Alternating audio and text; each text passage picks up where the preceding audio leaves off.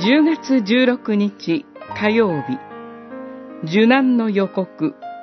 ルカによる福音書18章。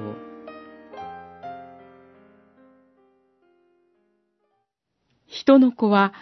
違法人に引き渡されて侮辱され、乱暴な仕打ちを受け、唾をかけられる。彼らは人の子を鞭打ってから殺す。そして人の子は三日目に復活する。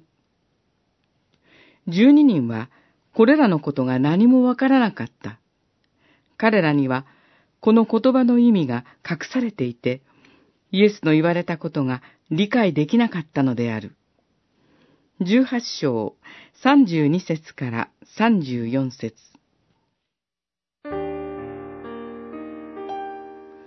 主イエスが自分の身の上に起こる苦難について語られたのは、ルカによる福音書で、これが三度目です。この時、主イエスは預言者たちが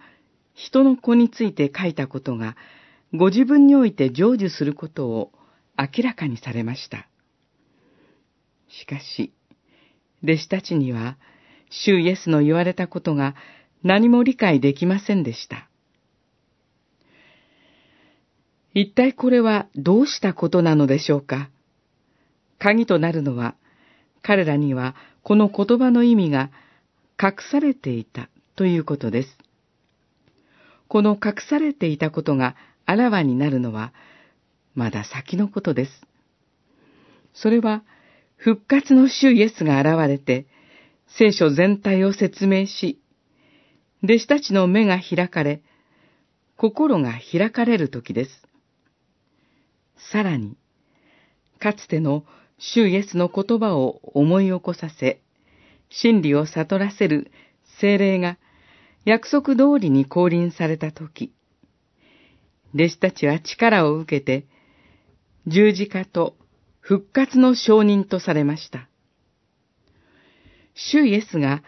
十字架と復活によって明らかにしてくださった福音の言葉をいただいて、私たちもその証人の一人とされています。